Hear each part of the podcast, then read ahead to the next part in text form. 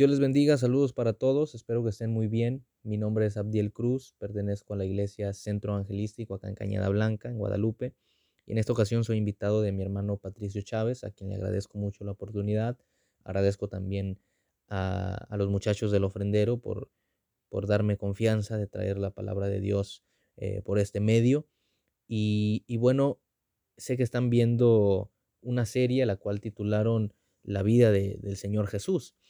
Y sé que mi hermano Patricio comenzó hablando sobre el nacimiento del Señor Jesús y corresponde entonces ver lo que será o lo que fue este el inicio del ministerio del Señor Jesús, que aproximadamente sucedió allá por el año 30.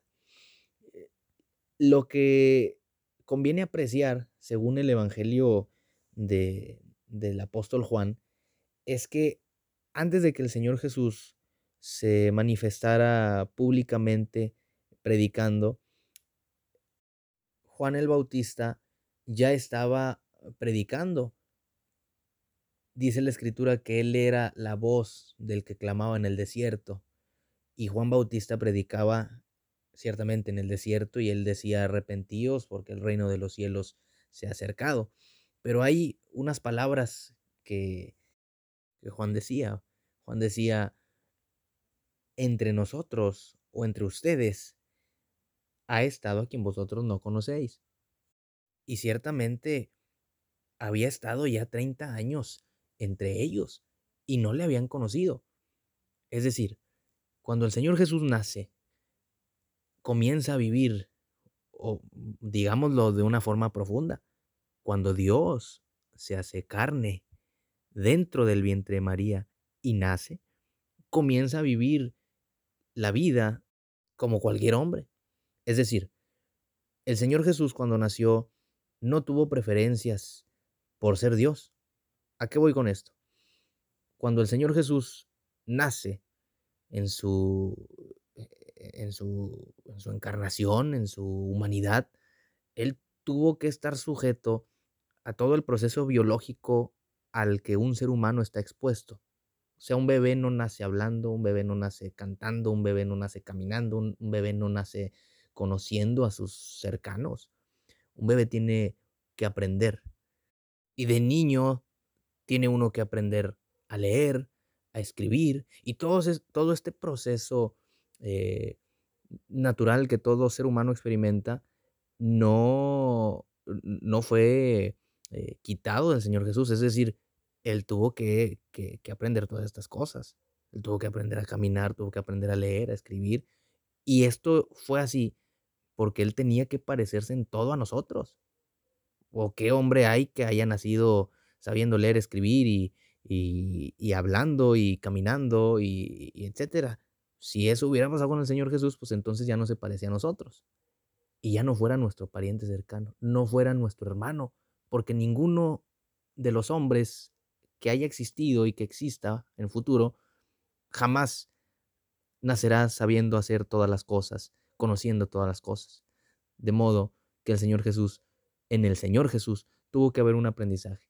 Separamos esto del aprendizaje con, con la conciencia que él tenía de lo que él era, porque la conciencia de lo que él era, en él estaba presente, porque lo vemos eh, a la edad de 12 años con los doctores de la ley y, en esa ocasión él se les escapa a sus padres. Sus padres van, lo buscan, lo encuentran ahí con los doctores de la ley debatiendo. 12 eh, años, o sea, a los 12 años, pues a lo mejor nosotros estábamos jugando Xbox, FIFA, pero él estaba debatiendo con doctores de la ley, que, es un rango muy alto, muy elevado del conocimiento de las escrituras. Y, a esa edad él ya estaba eh, listo para debatir, debatir a ese nivel. Eso nos da a ver que en él había una conciencia profunda, pues cómo no, si era Dios encarnado. Y dice que cuando lo encuentran sus padres, él le dice a, María, su madre, que en los negocios de su padre le conviene estar. O sea, a la, edad de 12 años él estaba consciente de quién era su padre y dónde estaba su padre. No se estaba refiriendo a José el carpintero, se estaba refiriendo a su padre que está en los cielos. Entonces, las palabras de Juan Bautista cuando dice, en medio de vosotros ha estado a quien vosotros no conocéis, cobran mucho sentido cuando examinamos o profundizamos en que el Señor Jesús vivió de 0 a 30 años como cualquier otro hombre, en el sentido de que se levantaba temprano para ir a trabajar, que él era carpintero. Y obviamente un carpintero recibe mucha gente, de modo que en un, en un sentido muy, muy real, pues la gente iba a que Dios le hiciera una mesa, iba a que Dios le hiciera una silla, sin ellos saber que estaban tratando con Dios mismo, con el Dios encarnado. Y eso es algo muy sorprendente. Esa es, ese es el gran misterio de, la encarnación, que Dios vivió entre los hombres. Eh, el evangelista Juan, el apóstol Juan, dice este, que habitó entre nosotros, es decir, vivió entre nosotros. Y la gente no le conocía y no le conocía, no sabía que Él era Dios, porque nadie les había dicho que era Dios. Jesús sabía que era Dios, claro que sí. ¿Sabía que Él era el Mesías? Por supuesto que sí.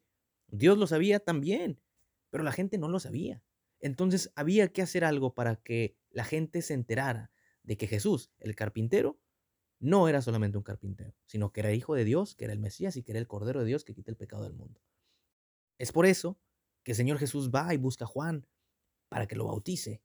Y dice un evangelio que Juan se resistía mucho y Jesús le dice, nos conviene así cumplir toda justicia. O sea, esto tiene que ser así, es necesario. ¿Por qué? Porque a través de este hecho en el río Jordán, Dios, el Padre, le avisa y anuncia que el Señor Jesús es su Hijo, que es el Mesías y que es el Cordero de Dios que quita el pecado del mundo. De modo que la gente que estuvo ahí presente, los testigos oculares que estuvieron ahí, fueron eh, avisados y representaron a la nación de Israel y a todo el mundo. O sea, jamás nadie podrá decir, no, no, Jesús no es el Mesías porque nadie nos avisó. Nadie podrá decir, no, no, Jesús no es el Cordero es que quita el pecado del mundo porque nadie nos dijo. Dios dirá, yo les avisé. Yo les anuncié que Él es, él es mi Hijo, Él es el Mesías, Él es el Cordero que quita el pecado del mundo. Dirán la gente, ¿cuándo nos avisaste? Avisé en el río Jordán. Este es mi Hijo amado, en el cual tengo contentamiento. Y dice Juan el Bautista que él vio descender al Espíritu como una paloma sobre él. Y de esta manera le fue anunciado a la gente que Jesús es Hijo de Dios, es Mesías de Israel y es el que quita el pecado del mundo. Para que nadie diga, no le conocimos, no supimos, nadie nos avisó. Dios dirá, yo les avisé. ¿Cuándo dirán? En el río Jordán, allá por el año 30. De modo que el bautizo eh, del Señor Jesús fue, digamos de esta manera, una ceremonia en la que se oficializó estas, estas cuestiones, para que nadie diga, no supimos. Sí supieron, porque Dios así lo anunció. Que Dios les bendiga, mis hermanos, y que Dios les guarde.